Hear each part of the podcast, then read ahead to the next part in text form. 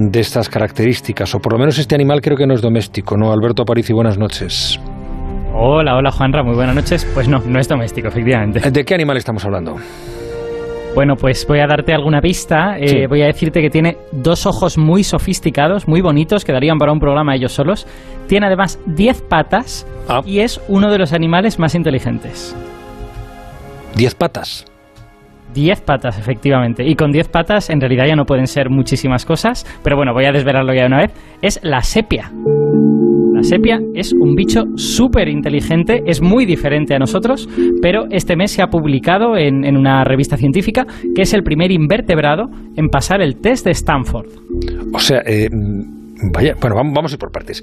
Cuéntanos qué es eso del test de Stanford.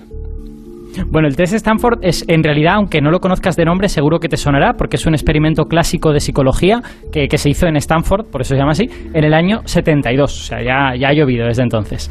Y esencialmente consistía en que cogías a una serie de niños y los sometías a la siguiente elección. Es decías, mira. Ah, ya sé cuál es. vale, perdona, sí, sí, ya sé cuál es. Sí, ¿verdad? ¿Ahora o esperas? Entonces, sí, vale, Eso es. Hmm. dale, pero dale. Le, decías, te puedo dar yo ya mismo una golosina normalita o te esperas un rato y entonces te doy una golosina que es mucho mejor que la primera, ¿no? Antes les habían preguntado que qué golosina les gustaba más y todo esto para, para hacerlo bien, ¿no? Y bueno, lógicamente pues se vio que algunos niños se contenían mejor, que eran capaces de esperar y que otros digamos que les vencía la ansia y terminaban cogiendo la golosina que menos les gustaba, ¿no? Pero la vuelta de tuerca de este test llegó cuando se hizo un seguimiento a estos niños durante casi 20 años y se vio que los que habían sido capaces de aguantar resulta que tenían mejor rendimiento académico, sacaban mejores notas, entraban más fácilmente en la universidad y se vio que parecía haber una relación entre pues tu capacidad de contenerte y tu capacidad pues quizá de concentración o algo así. Y esto lo han hecho con sepias. Sí, señor, lo han hecho con sepias. A mí me parece muy divertido tratar de hacer esto porque de alguna manera te descubre que los cerebros animales tienen cosas parecidas a nuestros cerebros también. Bueno, Espera, permíteme que permíteme porque ahora em, son las 10 en punto, las 9 en punto en Canarias. Estamos en la brújula de Onda Cero, ahora se incorporan algunos oyentes. Eh, eh, estamos hablando de la inteligencia de las sepias y de la prueba del test de Stanford que se ha hecho con sepias, nos contaba uh, una Parisi que hoy me está dejando más sorprendido que nunca. Bastante día llevo yo hoy con esto de que un barco encalle por una tormenta de arena y el mundo global se paralice como para ir descubriendo que la sepia es casi tan inteligente como o más incluso que algunos humanos. Así bueno, esto ¿por qué se ha hecho con sepias? ¿Cómo se ha hecho? ¿A quién se le ocurre esta cosa? Vale, bueno, lo ha hecho un, un equipo de, de, psicólogos, es un equipo de psicólogos que trabajan con modelos animales y se ha hecho una versión de este, del test de Stanford para sepias, lógicamente, no se puede hacer como con niños, o con los niños puedes hablar y con las sepias no, ¿no? Entonces, lo, lo, primero que los investigadores han tenido que hacer es descubrir cuál es la golosina que más les gusta a las sepias, que, que eso no es evidente, claro, tú a un niño le preguntas cuál te gusta más, a una sepia pues tienes que verlo. Entonces les daban a elegir entre dos tipos de gamba y un cangrejo, el cangrejo no le gustaba ninguna sepia, el cangrejo más y luego pues había una gamba que les gustaba más y otra que les gustaba menos. Y luego, después de eso, les presentaban esas gambas que les gustaban más en dos tipos de caja. Había una caja que estaba siempre abierta y había otra que estaba cerrada, pero que ya les entrenaban para que supieran que al cabo de un rato se la iban a abrir, digamos. De hecho, le ponían un simbolito que significaba esta caja se va a abrir, digamos. Y bueno, pues se ponía la gamba mala en la caja abierta, la gamba que no está tan rica, y la gamba buena en la caja que se va a abrir dentro de un rato, ¿no? Y la pregunta es, pues, ¿a por cuál va a ir la sepia, no? Y de hecho, solo con que la sepia se acercara a una de las cajas, eso ya contaba, ya le quitaban la otra gamba. solo si se acercaba, ya le quitaban la otra. Claro, eh, eh se esperaban, ¿cuál fue el resultado? Pues esperaban a que se abriera la, la caja de la gamba buena. Bueno, pues sí, señor. Eh, de hecho, eh, bueno, en realidad dependía del tiempo, ¿no? Y, de hecho, tampoco tenían una paciencia infinita las sepias. Había pocas que esperasen más de dos minutos, pero prácticamente todas eran capaces de esperar medio minuto, así que entre ese medio minuto y dos minutos estaban. Y si tardabas más de dos minutos en abrirle la cajita, pues parece que las sepias se cansaban y decían, oye, mira, me voy a comer la sepia mala, la, la gamba mala y se acabó. Pero, pero sí, sí, eran perfectamente capaces de esperar y, de, y así comerse la gamba que más les gustaba. O sea, que eran capaces de entender, digamos, toda la lógica de este juego un poco perverso que hacían con ellas. Voy a intentar hacerlo con mis perros, pero yo creo que se van a comer la que, la que tengan más cerca. En fin, les da igual todo. Pero con las sepias no se puede saber si sacan mejores notas las que tienen más paciencia. Oye, oye, pues cuidado porque, porque algo han hecho, ¿eh? O sea, claro, no, no, tienen notas, pero sí que las han sometido a otro experimento en el que básicamente las hacían, les ponían dos plataformas en, la, en el acuario y una de ellas se encendía. Y les hacían aprender que si se ponían sobre la plataforma que se encendía, les iban a dar comida. Y luego, una vez habían aprendido eso, les cambiaban las reglas. Pasaban a darles comida solo en la otra plataforma. Claro, eso es muy fastidiado porque tú la has entrenado para una cosa y la mm. sepia de darse cuenta. Entonces requiere cierta inteligencia.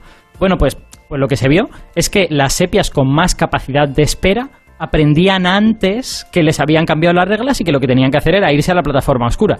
Claro, esto no es como las notas del colegio, es todo como, como muy de juguete en este sentido, ¿no? Son sepias. pues parece, claro, exacto, y, no nos podemos comunicar tan fácilmente, pero, pero me parece muy interesante. Y cuidado, porque tú decías si, si esto funcionaría con los perros, pero es que es el primer animal en que se demuestra esta correlación entre capacidad de esperar y capacidad de aprender. Es el primer animal que no es un primate. Solo se había conseguido con primates, o sea que ojo con las sepias. ¿eh? De todas formas, con, con urracas sí se han hecho pruebas de inteligencia y han, resultado, han dado mm. resultados sorprendentes. ¿eh? Pero muy, muy, curioso. Sí. Muy curioso. Exacto, son otro tipo. Es que, claro, hay como muchas pruebas de inteligencia diferentes. Esta en concreto, digamos que nunca se había conseguido hacer de manera exitosa. Eso no quiere decir que no sea posible. A lo mejor en algún momento se consigue hacer, porque efectivamente los córvidos, lo hemos contado aquí alguna vez, son súper listos. Oye, eh, me contaste esta semana que también es posible que las sepias sueñen. Bueno, esa afirmación, Juanra, es muy polémica. Esa afirmación. Vamos a traer una sepia a la tertulia. tertulia de sepias. A ver, lo que, lo, que sí se, lo que sí se ha visto es que las sepias pasan por algo parecido a la fase REM del sueño, que nos sonará de nombre, pero básicamente es ese momento en el que estamos dormidos, pero a pesar de estar dormidos empezamos a mover los ojos, nuestro cerebro se activa, si nos hacen un electroencefalograma nos damos cuenta de que el cerebro está activo e incluso podemos quizá intentar movernos pero no tenemos tono muscular. Eso es la fase REM, ¿no? Ya. Y, y eso se ha visto en las sepias. Bueno, a ver, vamos a ir un poquito por partes. En, primer lugar, porque todas estas cosas han de demostrarse para poder, para poder afirmarlas, se ha visto que las sepias tienen algo similar al sueño. Y ese algo es un estado en el que se quedan quietas, cierran los ojos y se van al suelo y si pueden se tapan con cosas. Y se ha visto que en ese estado en el que se quedan quietas no es simplemente un estado de pues estoy descansando y me quedo quieta y ya está, sino que si no les dejas descansar, si les pones luz o música durante mucho tiempo, luego cuando las dejas descansar se pasan más rato en ese estado. Eso se llama homeostasis y es lo que normalmente en el lenguaje común llamamos recuperar el sueño. Si duermes poco, pues luego tienes que dormir más para recuperarlo. Entonces, este estado no sabemos si llamarle dormir, pero claramente pues es parecido, tiene alguna similitud ¿no? con dormir. Ya, eh, ¿y la fase REM cómo se ha visto? Pues es súper es súper chulo. De hecho, no se ha visto con todas las sepias. Este es un resultado, digamos, que, que, requiere como más investigación para ver los detalles. Pero sí se ha visto que durante este estado similar al sueño hay algunas sepias que empiezan a hacer cosas raras. Sobre todo sepias mayores. Las sepias jóvenes no. Es una cosa curiosa. Porque los humanos tenemos un sueño más sano cuando somos jóvenes, pero las sepias eh, puede que funcionen de manera distinta. Bueno, pues estas sepias están ahí durmiendo, entre comillas, y empiezan a hacer cosas. Empiezan a mover los ojos, como nosotros los movemos. Los tentáculos, que los tienen en la parte delantera, los empiezan a retorcer. Y sobre todo, es que empiezan a cambiar de color empiezan a formar triangulitos, cuadraditos en la piel, porque ya sabes que, muchas sepias y muchos calamares, también muchos pulpos, eh, son capaces de cambiar de color y lo utilizan para camuflarse, para comunicarse con otras sepias, para decirle, oye, estoy enfadada, no te acerques a mí. O sea que este cambio de color es como una forma de comunicación muy habitual en los cefalópodos. ¿no? Y eso lo hacen sin despertarse. Aparentemente, aparentemente sí. Por lo menos de donde están no se mueven, tampoco abren los ojos. Y digamos, esta es la evidencia que tenemos, ¿no? Las sepias hacen algo parecido a dormir y durante ese algo parece que hacen algo similar a la fase REM. De ahí llegar a decir las sepias sueñan, pues hombre, a mí me encantaría, es, tentador decir que, las sepias pueden hacer algo parecido a soñar, pero esa es una afirmación muy fuerte, ¿no? Y, efectivamente harían falta muchas más pruebas. Yo creo que en primer lugar lo que haría falta es entender bien cómo funciona el cerebro de la sepia, porque que yo sepa nadie le ha hecho un electroencefalograma a una sepia nunca, que podría ser muy interesante, pero si, si nuestro cerebro que lo conocemos mucho mejor que el de las sepias, lo entendemos regulín regulán, pues el de la sepia ya, ya ni te digo lo que lo entendemos. Pero, pero ojo al bichito, ¿no? Porque, porque es un bicho muy chiquitín, es un bicho que, que dirías, bueno, pues un bicho blando que no se parece en nada a nosotros y tal, pero igual en esa cabecita están pasando más de una cosa y más de dos. Eh, cuidado con las sepias que nos adelantan por la derecha. Yo, la próxima vez que buceando me encuentre una sepia, le voy a saludar e incluso si ando un poco perdido, le voy a preguntar en qué dirección tengo que ir para volver al barco. Eh, en fin, em, ¿quieres Chapo a Paulaza? Creo que quiere preguntarte algo porque él es un depredador de sepias. Soy un gran depredador de sepias, he sido pescador también de sepias. A partir de ahora vas a mirarlas de otra forma. Totalmente. Yo sabía que era un bicho muy listo. Eh, Plinio el Viejo en su historia natural trata mucho a la sepia, casi como un animal mitológico, que dice que huele las cosas, eh, odia el olor de la sentina de los barcos, bueno, dice cosas increíbles. Pero la sepia que es tan lista a Parisi, le pierde la bragueta. Porque es un animal muy fogoso y cuando está en época de apareamiento, que es cuando se pescaba, ahora no sé cómo están las vedas, pero cuando yo era un chaval se pescaban entonces, pues eran muy inteligentes, pero les podía la calentura. Entonces lo que había que ver era una hembra que se ponía al sol encima de una roca y entonces uno se mm. ponía esperando y venían los machos, entonces cazaba un macho y pese a la tinta y pese a todo el escándalo de la, de la, caza de ese macho, luego venía otro macho a la hembra, es decir, no podían resistirse al amor y esa era su predicción. Esto también es muy humano. Es profundamente humano. sí, de hecho, eso, eso, eso te iba a decir, que no estoy muy seguro de cuántos humanos pasarían ese test, habría que verlo. ¿eh? Eh, Ricardo Colmenero, buenas noches. ¿Qué tal, señor? ¿Cómo estamos? Tú vives en la costa de Sepias, también debes saber algo. De sepias, lo, oye, como soy gallego, sí que sabía de pulpos y sí que sabía que el pulpo mm. estaba considerado como el invertebrado más inteligente, pero yo no sé si, si al final va a ser la sepia la que supera al pulpo. Incluso había leído de un neurólogo que le hace una entrevista que había leído no hace mucho y que reconocía que, que no comía pulpo porque le resultaba incluso un problema ético comerse un animal tan listo. La intelectualidad. Ya, sí, la intelectualidad. Bueno, eh, os, voy a, os voy a decir una cosa. en la Unión Europea tiene una serie de legislaciones para, para, proteger a algunos animales porque se consideran especialmente inteligentes y para no hacer cierto tipo de experimentos con esos animales.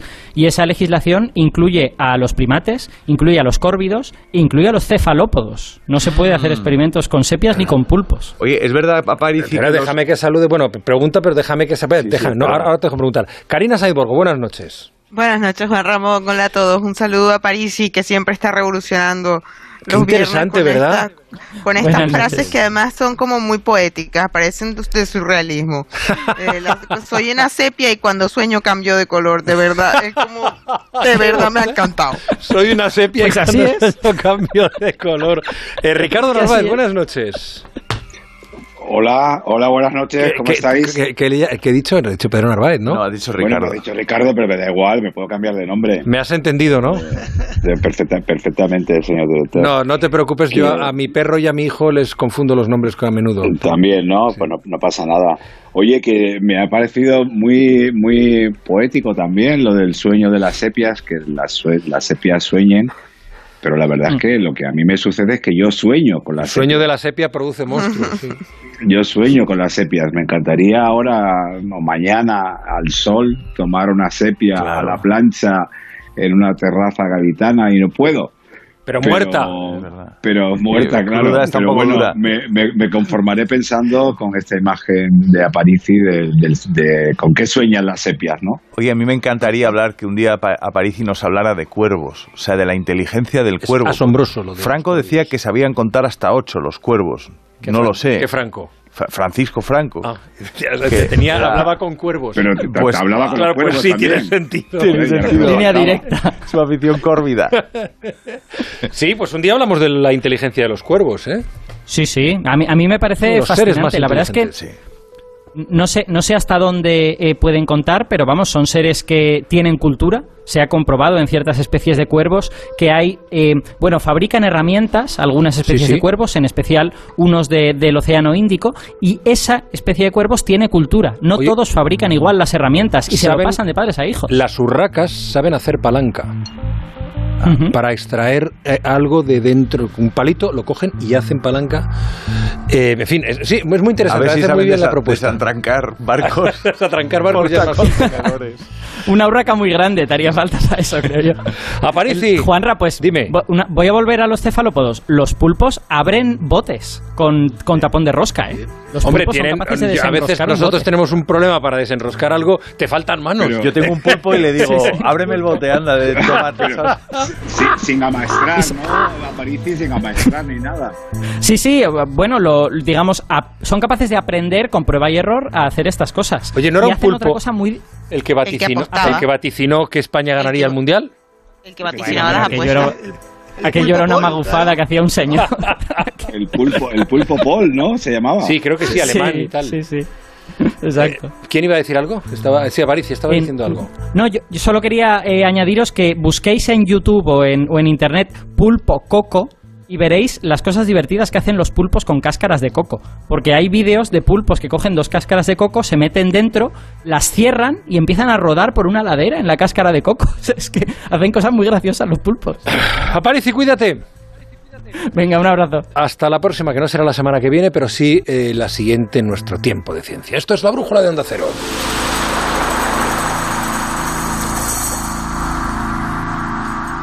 Y ya nos hemos puesto en las 10 eh, y 14, 9 y 14 en Canarias.